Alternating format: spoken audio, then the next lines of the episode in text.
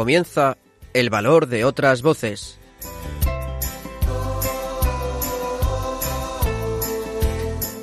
Con Carmen Massanet.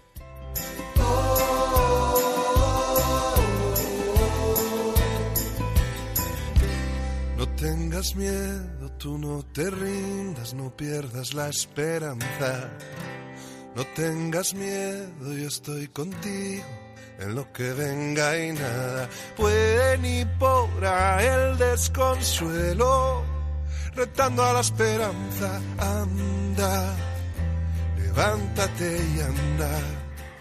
Muy buenas tardes, bienvenidos a una nueva edición de El Valor de otras Voces, el programa de discapacidad de Radio María.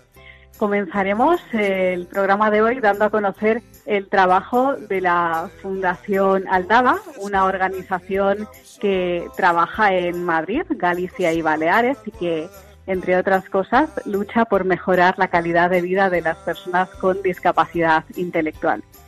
Alberto Gil estará con nosotros para traernos otra de sus fantásticas recomendaciones dentro de su sección Valores de Cine.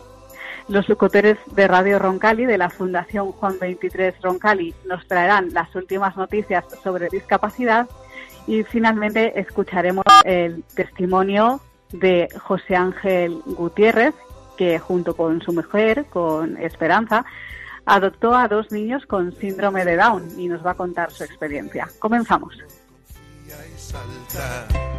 No tengas miedo, voy a cuidar, alzaré cuando caigas, siempre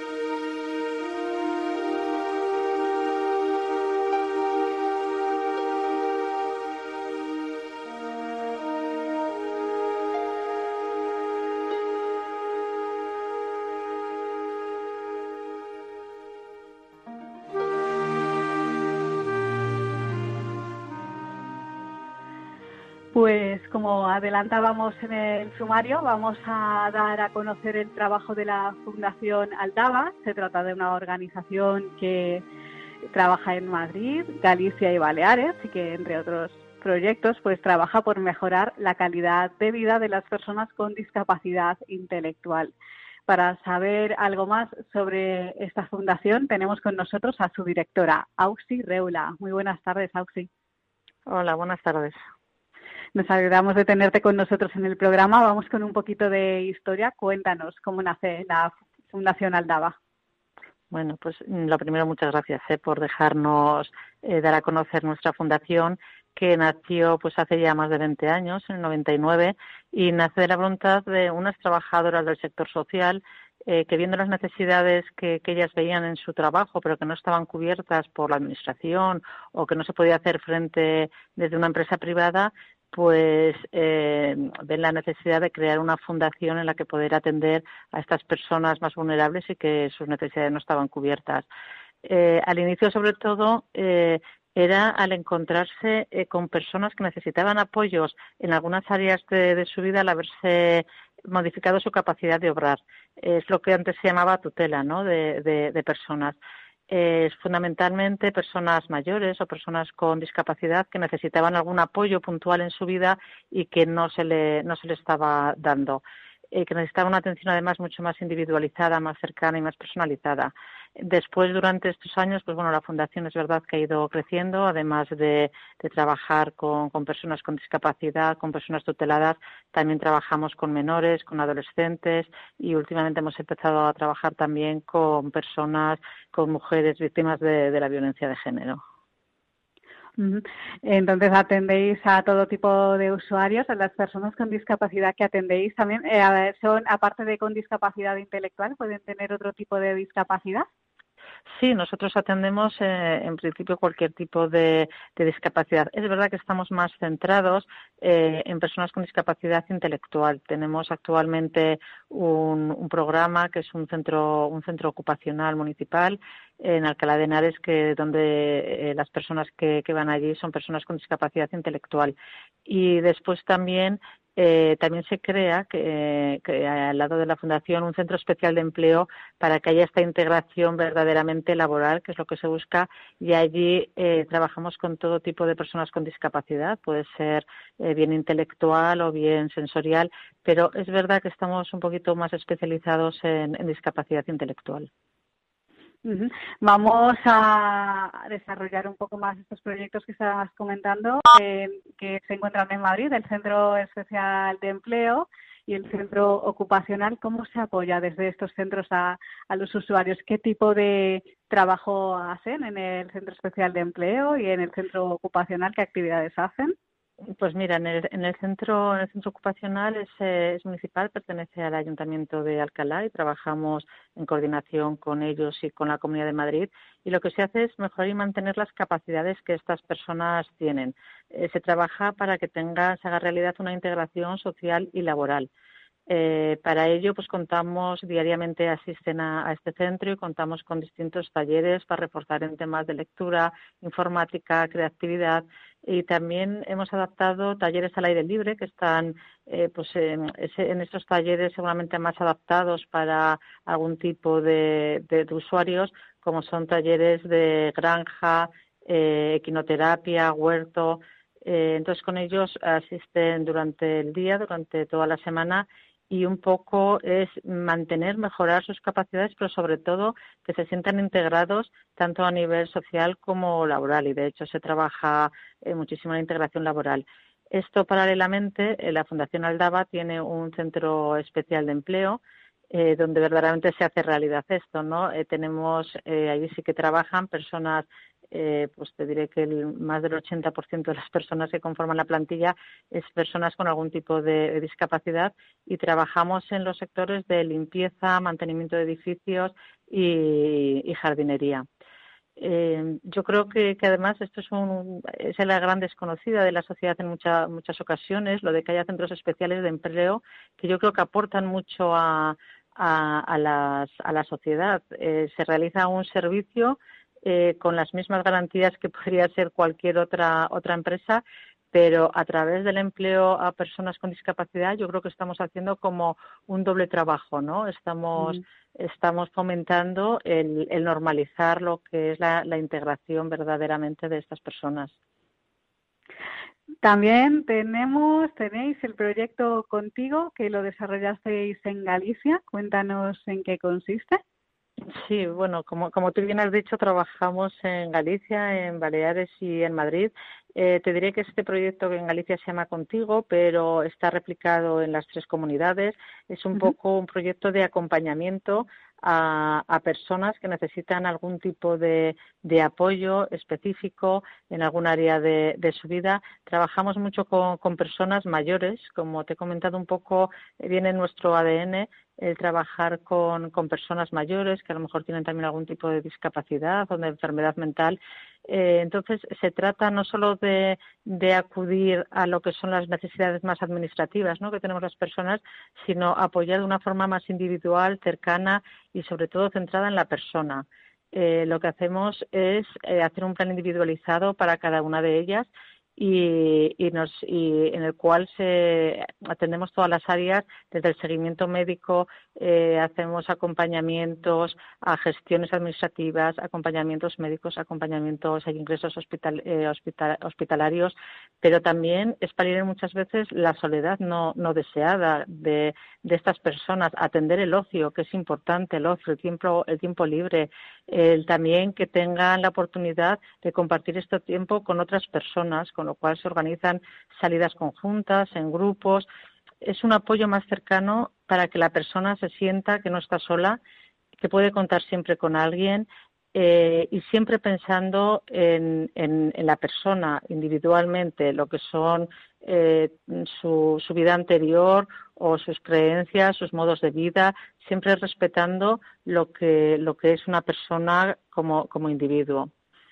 Eh, esto además lo hemos podido ver eh, en el confinamiento. La verdad que este año hemos aprendido mucho. ¿eh? eh meto también esta cuña, ¿no? Porque este año ha sido un año de, aprendizaje, ¿no? Con el confinamiento. nosotros, pues bueno, mm, el programa es verdad que lo llevamos ejecutando mucho tiempo, pero claro, nos hemos tenido que adaptar, como todo el mundo me parece en esta sociedad, a la nueva realidad.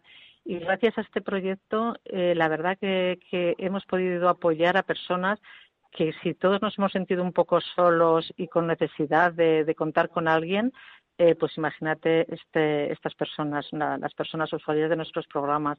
Entonces, gracias a, bueno, muchas veces la imaginación, eh, las nuevas tecnologías, eh, pues hemos estado pudiendo también cubrir las necesidades, incluso, bueno, pues cuando ha hecho falta ir y visitar, acompañar, pues pues hemos estado allí pero es verdad que no que con el confinamiento hemos hemos tenido que reinventarnos no y, tenemos muchas lecciones muchas lecciones a aprender y para el futuro. Y una de las partes más importantes en una fundación como la vuestra es el voluntariado. Eh, ¿Trabajáis con voluntarios en este momento? ¿Necesitáis voluntarios? ¿Qué es lo que tendría que hacer eh, cualquier oyente que esté escuchando en este momento para ser voluntario con vosotros? ¿Qué les pedís exactamente?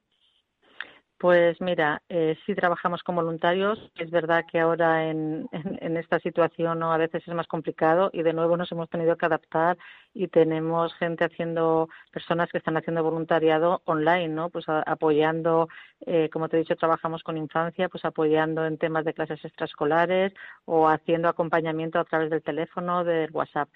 Eh, pero ¿qué pedimos? Pues bueno, compromiso y, y, que sean que, que haya un alineamiento con nuestra misión, ¿no? que le guste y que entienda el trabajo que nosotros hacemos con las personas a las que a las que apoyamos. Eh, necesitamos eh, antes de, esta crisis, ¿no? Pues es verdad que teníamos voluntarios para acompañar a, hacer acompañamiento de personas mayores, para hacer acompañamiento de personas con, con discapacidad, eh, también para talleres muy concretos, pues hemos tenido cocineros, ¿no? Que nos han hecho talleres de cocina de pastelería eh, y ya te digo también eh, a niños y adolescentes pues clases más concretas.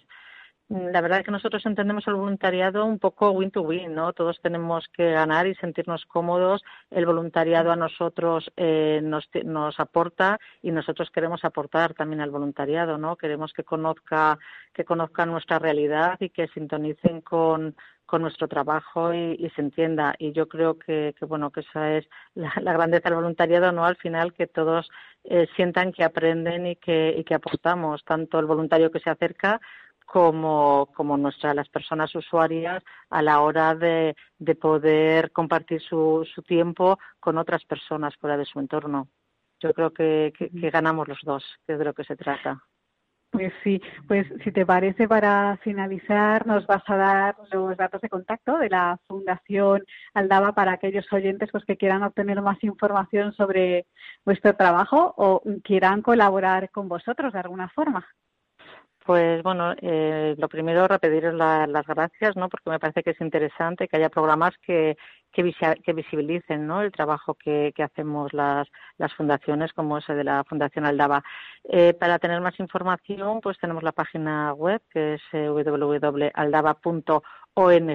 En recalco lo de ONG porque estamos acostumbrados a la R, pero es ONG de Organización No Gubernamental y también pues a través de nuestras redes sociales, las redes sociales de Fundación Aldaba, tanto en Facebook, Twitter o, Instagram. Y en la página web puede tener los contactos de las delegaciones y en Baleares, Galicia y Madrid y estaremos encantados a cualquier persona que, que quiera más información, pues pues dársela y contarle un poco más nuestro trabajo. Muy bien, pues Auxi Reula, directora de la Fundación Aldaba, muchísimas gracias de verdad por estar con nosotros y ayudarnos a saber un poquito más sobre vuestro trabajo. Muchas gracias a vosotros.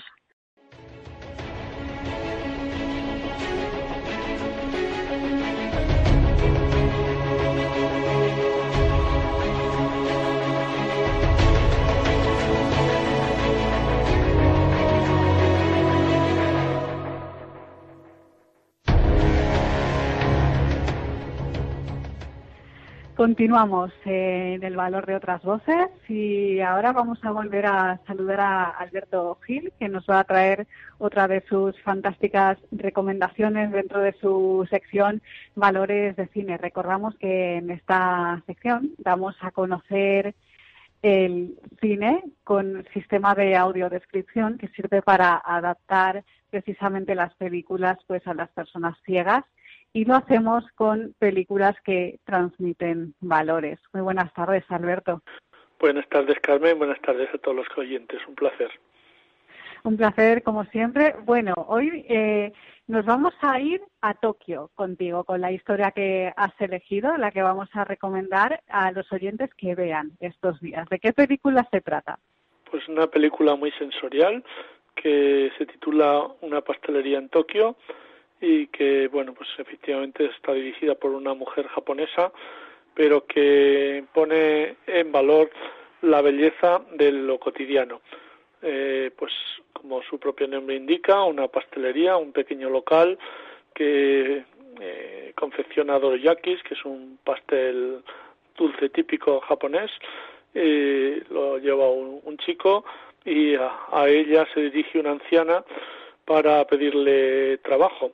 Él, pues en principio es reacio, pues bueno, dada la edad de la, de la candidata, dadas sus circunstancias, pero sin embargo pronto comprenderá que es una auténtica maestra y que el éxito de los pasteles que, que esta mujer hace, pues, pues tienen eh, algo especial. Algo especial, sí. Pues mm, antes de continuar vamos a escuchar un pequeño fragmento de esa película, Una pastelería en Tokio, para que ustedes también puedan percibir en qué consiste el sistema de audiodescripción. Aquí tienes. Le sirve un dorayaki. Ella lo desenvuelve cuidadosamente y come observando a Sentaro.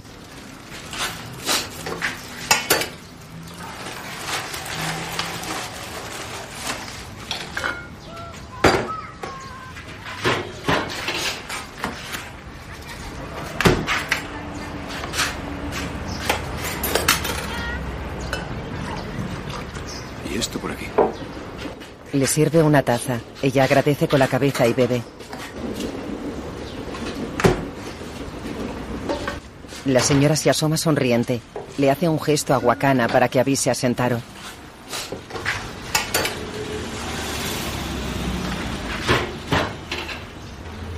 Sentaro. ¿Qué? Él mira a la señora. Hola. He visto que busca a alguien a media jornada ¿Es cierto que no hay límite de edad? Sí. ¿Cree que yo podría optar al puesto? ¿Qué? siempre he querido trabajar en algo así. ¿Qué edad tiene? Voy a cumplir 76. No pagamos mucho. Solo unos 600 yenes. Ah, ah. 300 yenes la hora. Es mucho. 300 está muy bien. ¿300 yenes? Sí. Bueno, creo que no va a ser posible. La señora mira a la chica y baja la cabeza decepcionada.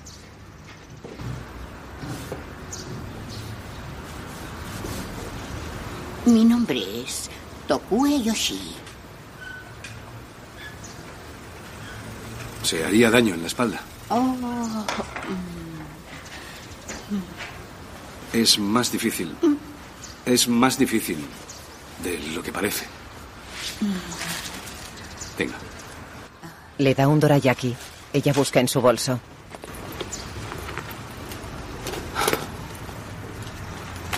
No. La invito yo. Ella le mira agradecida.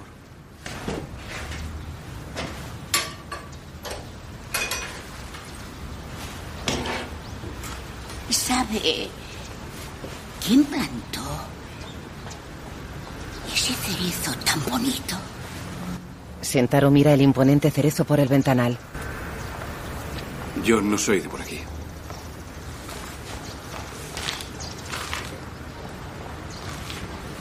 Gracias, hijo. Pues ahí hemos escuchado este fragmento de la película Una pastelería en Tokio. Ya han podido percibir ustedes en qué consiste el sistema de audiodescripción para adaptar el cine a las personas ciegas. Vamos ahora con los valores que transmite Alberto. Hay tantos valores que podemos encontrar aquí como eh, la admiración por las personas mayores, disfrutar de las pequeñas cosas. Cuéntanos. Bueno, como he comentado, es eh, la belleza de lo cotidiano y eh, entonces ahí nos centramos en la sencillez, la paciencia, el cariño, en todo eso que, que hace pues mm, poco de la vida que a veces se nos olvida, ¿no? En el mundo de prisas, que estamos a veces inmersos en la vorágine o, bueno, en los grandes eh, eventos. No es el Tokio que se presenta en esta película el que puede que tengamos la imagen de grandes edificios, de la tecnología, sino que es un Tokio muy sencillo, una calle pequeña, un cerezo centenario y, bueno, pues el, eh, esas experiencias sensoriales, como he dicho, de los eh, sonidos del vapor al eh, de, la, de la, el horno que hace los pasteles, del aroma del cerezo, del viento que mece esas hojas del cerezo. Sabemos que para Japón el cerezo tiene muchas connotaciones, se asemeja con lo que es la belleza de la vida, pero también lo efímero de esta misma y también cómo llega la muerte, porque las hojas se caen rápido y bueno, pues evidentemente el respeto a las personas mayores con esta mujer que es tan fascinante, con 76 años, está aquejada de lepra y sin embargo tiene esa, ese don de la paciencia, del cariño y del amor por lo que hace esas pequeñas cosas cotidianas que debemos valorar, sobre todo ahora, en los tiempos que estamos viviendo. Alberto Gil, muchísimas gracias, como siempre, nuestro querido escritor, colaborador habitual de este programa. Muchísimas gracias, Alberto, de verdad. Pues muchas gracias, Carmen. Y la verdad que es una película de calma, una película estupenda, muy recomendable. Un abrazo. El valor de otras voces, el programa de discapacidad de Radio María.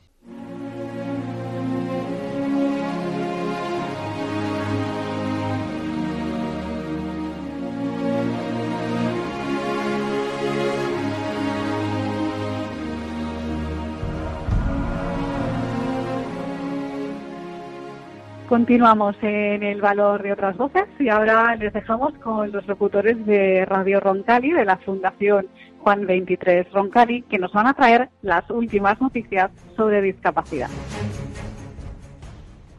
Buenas tardes que a todos, queridos oyentes del valor de otras voces. Un día más estamos aquí con vosotros para hablaros de las noticias de discapacidad más actuales de nuestro panorama nacional. Para ello me acompaña Víctor. ¿Qué tal estás, compañero? Muy bien, Dani. Muchas gracias.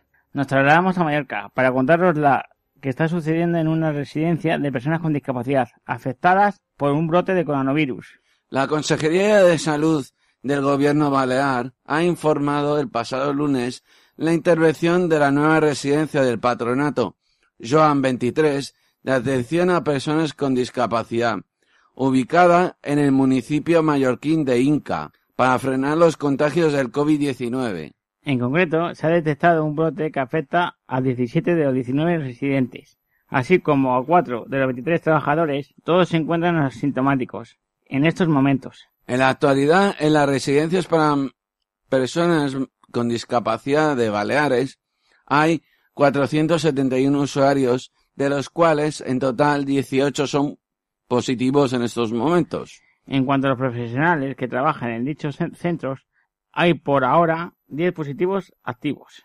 Hasta ahora han sido intervenidas cinco residencias en Mallorca. Más noticias, Víctor. El CERMI reclama que las personas con discapacidad y mayores sean legalmente consumidores vulnerables. El Comité Español de Representantes de Personas con Discapacidad, CERMIN, ha reclamado al Gobierno, a través del Ministerio de Consumo, una regulación en la ley estatal de la figura del, consumidor vulnerable para que personas con discapacidad y mayores sean considerados legalmente como tal. El objetivo, explica la organización, es dotar a las personas de una protección reforzada a la hora de ejercer sus derechos de plenos como consumidor y usuario y, preservarlas de los abusos y vulneraciones a los que son proclibles. El comité insiste en el, que, el colectivo de mayores y de personas con discapacidad están más expuestas a la quiebra e infracción de sus derechos por, eh, por cuanto el mercado de bienes, productos y servicios carecen de condiciones de accesibilidad universal, dificultando enormemente su desempeño como consumidores protegidos. En este sentido, recuerda que la legislación general española de consumidores y usuarios nos han establecido hasta ahora un estatuto de consumidor vulnerable, bien por razones sociales, económicas o personales, que se enfrentan al mercado de bienes, productos y servicios, servicios desde una posición de mayor fragilidad. Nos vamos hasta Extremadura, y es que la Audiencia Provincial de Badajoz ha reconocido a una persona con discapacidad física y psíquica del 70% su derecho a testar. El afectado había expresado reiteradamente su, interés de hacer testamento para, para incluir, excluir a familiares con los que no tiene relación. Pero hasta ahora su, su declaración de incapaz no se lo permitía. El tribunal estima el recurso interpuesto por la hermana tutora de la persona con discapacidad y resuelve reintegrar al afectado la facultad de testar, sin perjuicio de examen. Llegado el caso, debe efectuarse por el notario autorizante. La audiencia afirma que se ha querido proteger a los sujetos de sus propias decisiones para salvaguardarlos de abusos e influencias indebidas. El problema es que, con tanto proteccionismo, nos hemos olvidado de sus propios intereses, aparcando su voluntad mayor o menor y sus deseos y preferencias. Concluye la sala que el recurso debe prosperar porque las personas con discapacidad no deben verse privadas de antemano de la facultad de testar. Más noticias, Víctor. Personas con discapacidad tendrán un 50% de descuento en teatros y auditorios. Este 50% de reducción para personas con discapacidad se aplicará en todos los canales de venta, Instituto Nacional de Artes Escénicas y de la Música.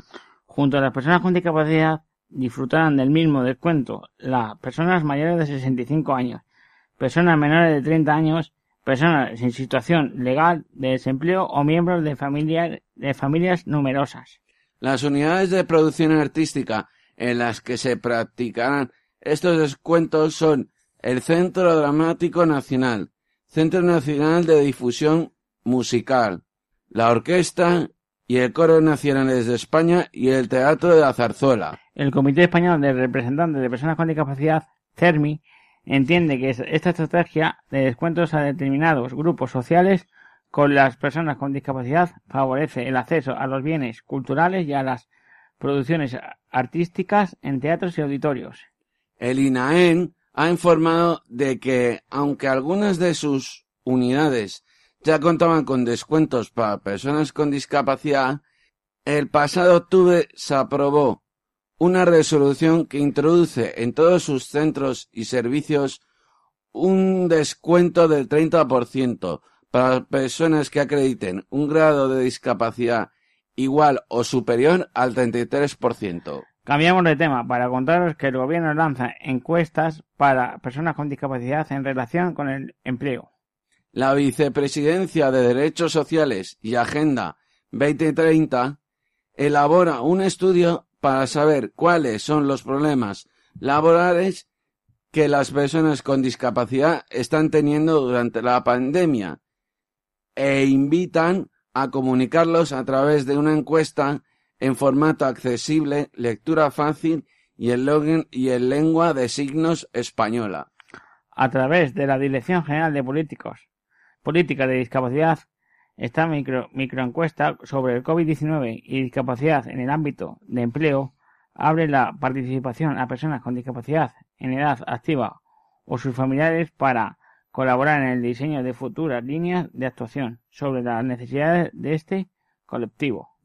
Así pueden responder las personas con discapacidad de 16 años o más que trabajan o buscan un trabajo, pero también familiares, tutores o cuidadores como representantes de una persona con discapacidad en esta situación. Toda la información será anónima y secreta y nadie conocerá su participación. En la, en la encuesta tiene 31 preguntas y que responden en 10 minutos. Explica la iniciativa.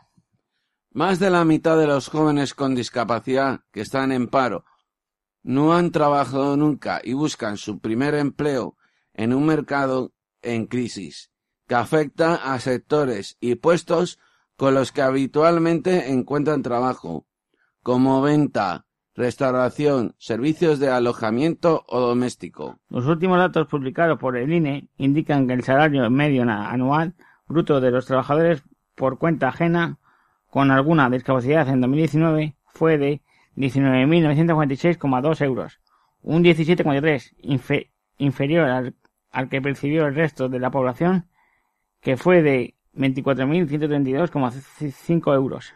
Y hasta aquí el valor de otras voces. Gracias a mi compañero por acercarnos la actualidad. Y a vosotros, queridos oyentes, nos vemos dentro de 15 días. Hasta la próxima.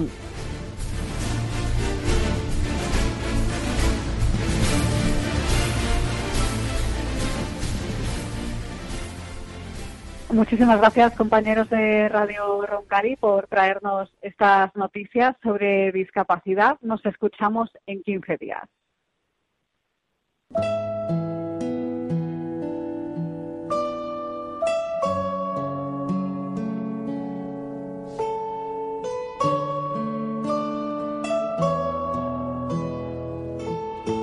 Testimonio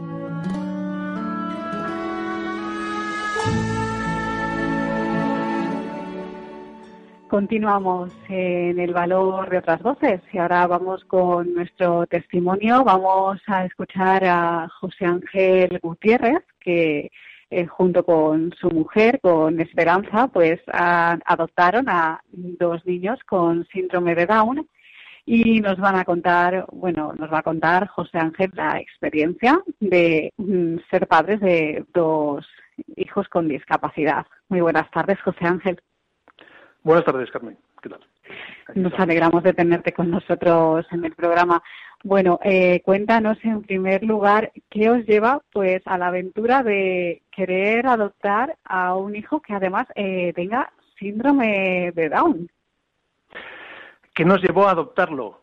Eh, hombre, la verdad es que... Eh, o a pensar en adoptarlo. Sí, sí, sí, sí. Bueno, las razones son, yo creo que fueron varias, pero la principal eh, fue que no habíamos tenido hijos biológicos, ¿no? Y, yo creo que a raíz de eso y de ese duelo que pasamos, pues eh, nos planteamos otras opciones, aunque para ello recorrimos un camino, un, itinerario, ¿no? Hasta decidirnos. Pero eh, la razón principal yo creo que fue esa. A lo mejor si hubiéramos tenido hijos biológicos no, nos lo hubiéramos planteado. O a lo mejor sí, quién sabe. lo digo porque en nuestro entorno, en nuestro entorno, sobre todo de amigos, ¿no? teníamos a tres a tres amigos también, a su vez con síndrome de Down, ya más mayores, de, unos 30 años, ¿no? Eran hermanos de, amigos y amigas, sobre todo mi mujer. Y, la verdad es que la relación que teníamos con ellos, pues era de mucha, de mucho afecto, de mucho cariño. Y entonces, eh, pues eh, un día nos planteamos, ¿y por qué no, por qué no traer a casa uno de ellos, ¿no? ellos se llaman Genaro, se llamaba eh, el hermano de Cristina, Genaro. Cristina es una amiga de mi mujer, muy amiga de mi mujer, o eh, un, em, un Cote, que era amigo de Inés, o una María, eh, hermana de Raúl. Bueno, la idea era, eh, ¿por qué no traer a uno de estos, de estos niños a casa sabiendo el cariño que les teníamos? Pero es verdad que a la vez pues nos dio cierto vértigo, ¿no? El, el adoptar a un niño con síndrome de Down nos daba cierto vértigo. O sea que entendemos también que una, alguna familia a la que le llega la noticia que va a tener un hijo con discapacidad eh, tenga también ese cierto vértigo, ¿no? Aunque a lo mejor es distinto porque nosotros ya digo, no es, no es, no es un hijo, no son hijos biológicos, son, son adoptados. Pero bueno, entendemos que eh, la incertidumbre, la, eh, una cierta inseguridad, ¿no? Que, puede pasar en el futuro, pues eh, le dé a la gente que, o a las familias que están esperando a un niño con discapacidad cuando les dan esa noticia, ¿no? Pero bueno, el tema es que el hecho de tener conocidos con síndrome de Down, que teníamos mucho cariño, un cariño mutuo, ¿no? Un afecto mutuo y también, pues otros, otros, otras, otras circunstancias. Por ejemplo, leímos eh, una entrevista al actor estadounidense Jim es el que interpretó a Cristo en la Pasión de, en la Pasión de Cristo de Mel Gibson, que había adoptado a dos niños con, con necesidades especiales, o sea, con discapacidad, y entonces él se mostraba, se mostraba encantado, decía que cada mañana al despertar daba gracias a Dios por tenerles con él y no te haces idea de las bendiciones que te pueden llegar si les das si le das una oportunidad a la fe. Esas palabras de Jim Caviezel también nos llegaron. También nos también nos nos llegaron las palabras de, de, Jesús en el Evangelio, ¿no? El que recibe a uno de estos pequeños en mi nombre es a mí a quien me recibe. O en verdad os digo que cuando hicisteis a uno de estos hermanos míos más pequeños, a mí me lo hicisteis bueno, esas, esas circunstancias, esa serie de, de, hitos, pues se fueron sucediendo y al final nos hicimos la pregunta, ¿por qué no adoptar a un niño o niña con síndrome de Down, no?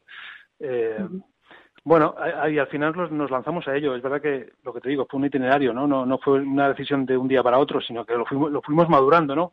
Hicimos como un proceso de discernimiento, porque porque bueno, porque al final en nuestro caso fue así, a lo mejor en otros casos fue más rápido, ¿eh? pero nuestro fue así. claro, contactáis con la asociación Down España, ¿no? El primer paso que dais y ellos son los que os orientan. Sí, sí, porque claro, y dijimos, bueno, ¿y, cómo, ¿y cómo se hace esto, no? Entonces, claro, empezamos a mover a mover fichas y a, pedir información. La primera llamada fue a Down España, recuerdo que la hice yo, y eh, hablé con la, con la chica que me atendió y le dije, oye, ¿qué hay que hacer? Tal. le dije, al, terminar la, la, llamada le dije, pero esto no significa que lo vayamos a hacer, ¿no? Que lo vayamos a hacer porque, porque todavía teníamos ese vértigo, ¿no? Pero nos, nos indicaron, bueno, que había que rellenar unos, unos papeles y tal, y sobre todo presentar presentarte o ofrecerte en tu comunidad autónoma, ¿no? Cada comunidad autónoma tiene unos servicios de adopción, entonces hay que hacer unos cursillos y una vez que has hecho esos cursillos, pues hay que hay que seguir un proceso y al final de ese proceso te dan la idoneidad para adoptar. Y entonces nos, nos dijeron que teníamos que hacer eso. También nos pusieron en contacto con, con un par de familias que habían ya adoptado a niños con síndrome de Down, fuimos a verles y bueno, estaban, estaban felices las dos familias, ¿no? Y la segunda familia, que era otra que no había tenido hijos también, eh, como nosotros, pues la verdad es que también nos ayudó por, porque eran las mismas circunstancias que las nuestras, ¿no?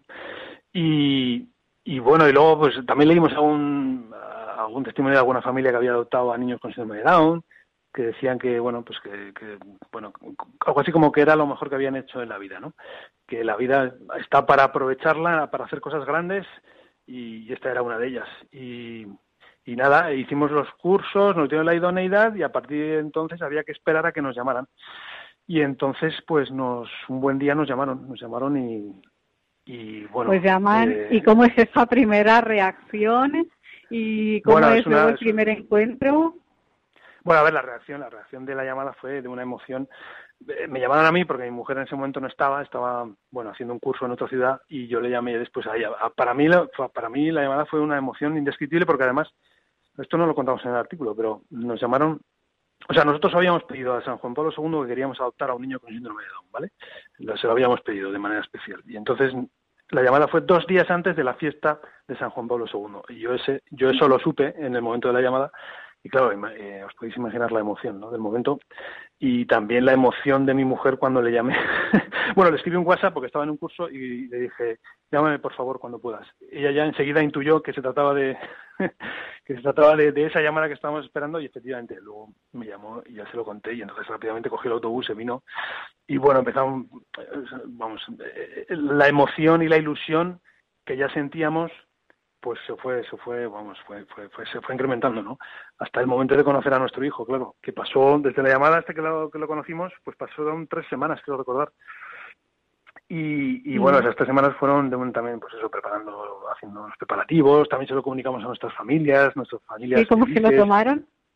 Bueno, no, eh, encantadas, felices. Bueno, a ver, con cierta sorpresa, evidentemente, porque no sabían nada, no se lo habíamos contado, más que nada por, pues por, por evitarnos una ansiedad, ¿no? A ellos y a nosotros, ¿no? Esto que te van preguntando, ¿y sabéis algo? Y tal, bueno, para evitarnos todo eso, no lo habíamos contado. Entonces, claro, cuando lo contamos, pues, pues bueno, fue una emoción. Uh, hubo familiares que lloraron, otros simplemente se emocionaron también. Eh, Bueno, mi mujer no paró de llorar. de, al, comunicarlo. sí, porque la emoción era, muy grande, ¿no? La, emoción. Eh, o sea, en nuestro caso, claro, eh, lo que habíamos decidido era adoptar a un niño, con lo cual eh, es distinto que cuando te comunican que vas a tener un niño con discapacidad, es verdad que es distinto. O sea, que en nuestro caso era como de una aceptación ya desde el principio, ¿no? Bueno, una decisión de tenerlo, con lo cual no, sentíamos ese duelo por, por, tener un niño con una discapacidad, porque lo habíamos aceptado de antemano. No sé si me estoy liando, pero bueno. Perfectamente, sí, te entendemos perfectamente. y bueno, y luego eh, la emoción eh, del primer encuentro, ¿no? Que tú cuentas en el artículo que tienes publicado en Internet. Eh, ¿Cómo os sentisteis? ¿Cómo recuerdas ese momento? Bueno, aquel momento fue el, más emocionante, eh, sin duda, bueno, junto al, junto al, al, día que conocimos a nuestra hija y también el de nuestra boda, que no, luego nos enfada mi mujer. no, es verdad, esos momentos, ¿no? Pero el día de la, el día de la, de, que conocimos a Ángel fue, vamos, fue una emoción indescriptible. Fuimos allí, los servicios de, sociales nos, nos explicaron su historia, eh, bueno, su historia, ¿no? Eh, y tenía seis meses, y bueno, había tenido algunas complicaciones eh, de salud y estaba ingresado en ese momento. Y bueno, antes de entrar a verle, pues los servicios eh, sociales nos insistían, bueno, si no queréis entrar, no tenéis por qué hacerlo, o sea, pensarlo bien y tal. Y dijimos, hombre, si es que estamos aquí, hemos venido aquí precisamente para adoptarlo, o sea, queremos conocerlo ya.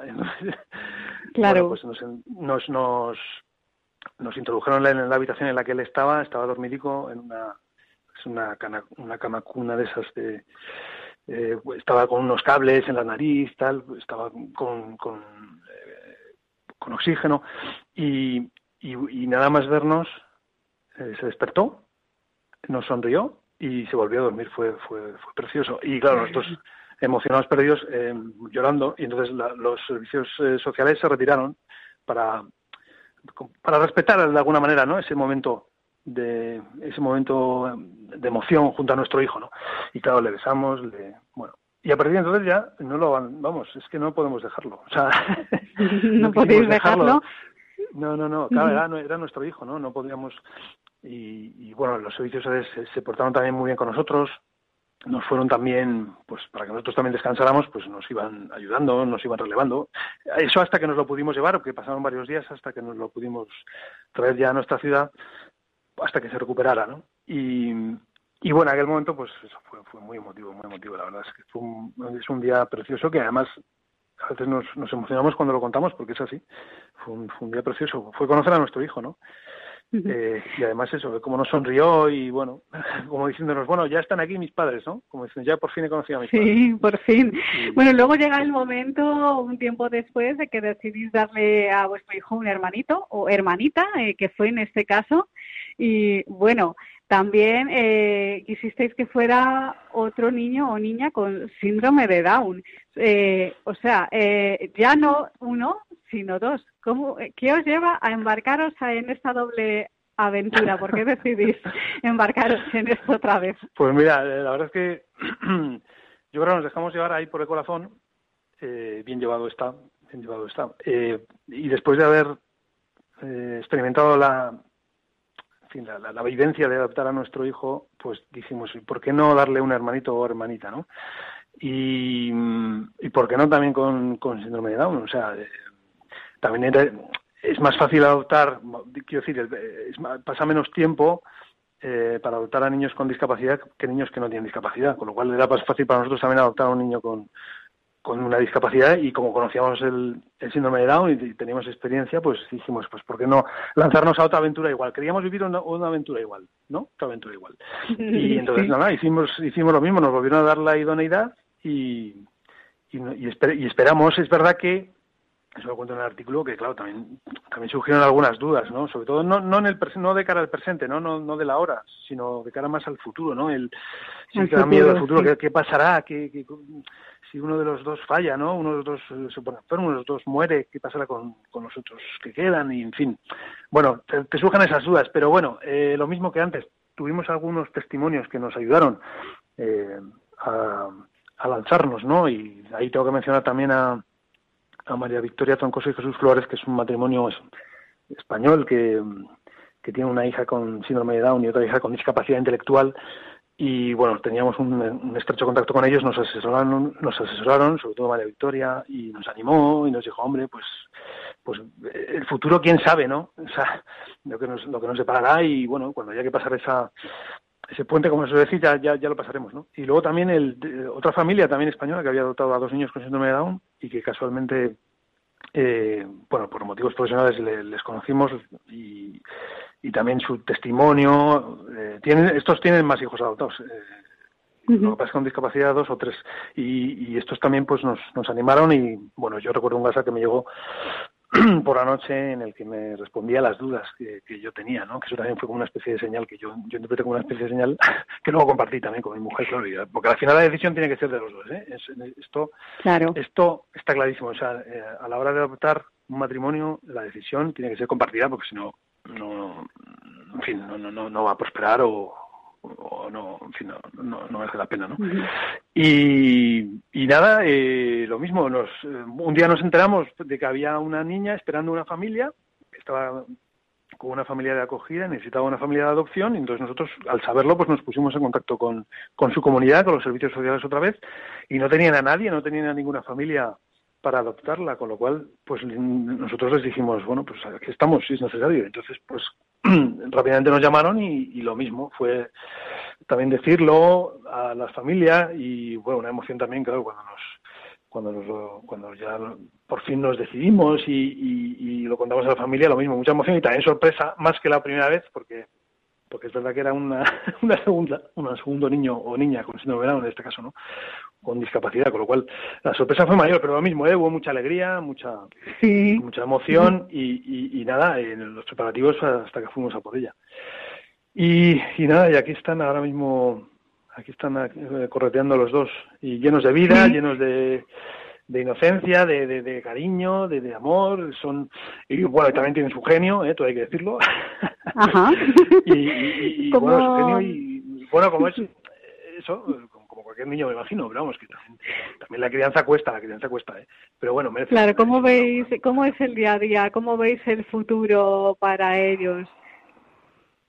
A ver, eh, el futuro bueno, lo vemos con ilusión y con esperanza. Esperamos que poco a poco vayan pues madurando humanamente, también espiritualmente, les queremos formar espiritualmente, o sea, en la medida del posible, eh, para que tengan, vivan también su vida de fe, ¿por qué no, no?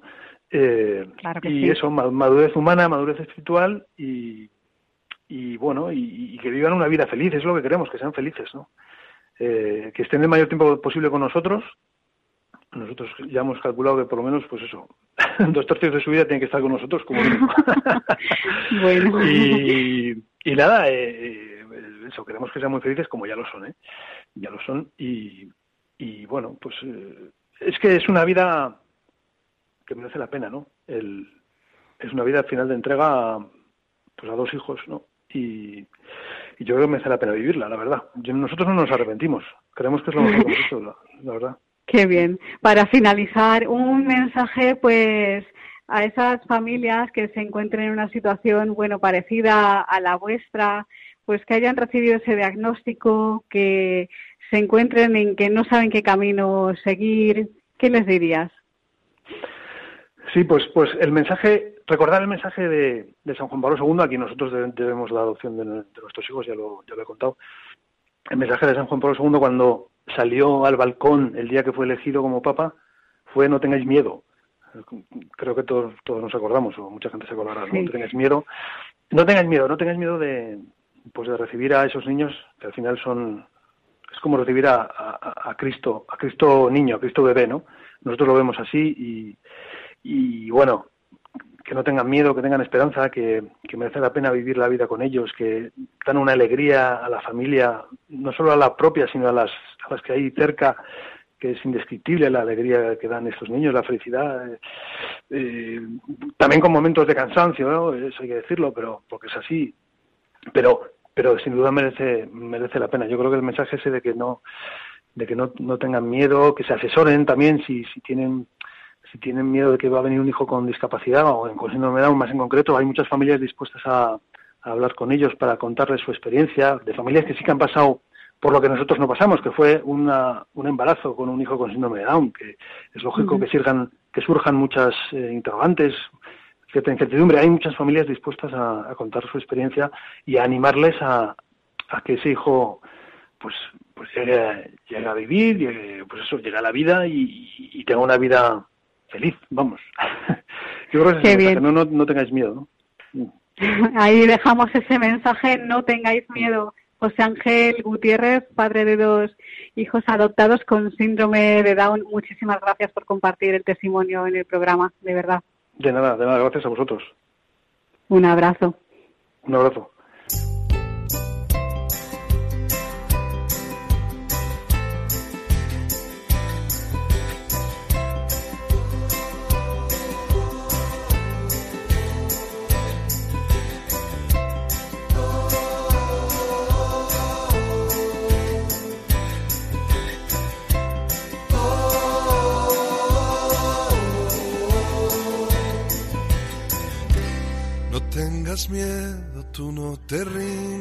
Pierdas la esperanza. No tengas miedo, yo estoy contigo en lo que venga y nada puede ni podrá el desconsuelo. Retando a la esperanza, anda, levántate y anda. Pues hasta aquí esta edición del Valor de otras voces. Les recordamos que pueden contactar con nosotras a través de nuestro correo electrónico el valor de otras voces arroba radiomaria.es el valor de otras voces arroba radiomaria.es un placer como siempre estar con ustedes en estos micrófonos y nos escuchamos en 15 días. Un abrazo y muchas gracias por estar ahí.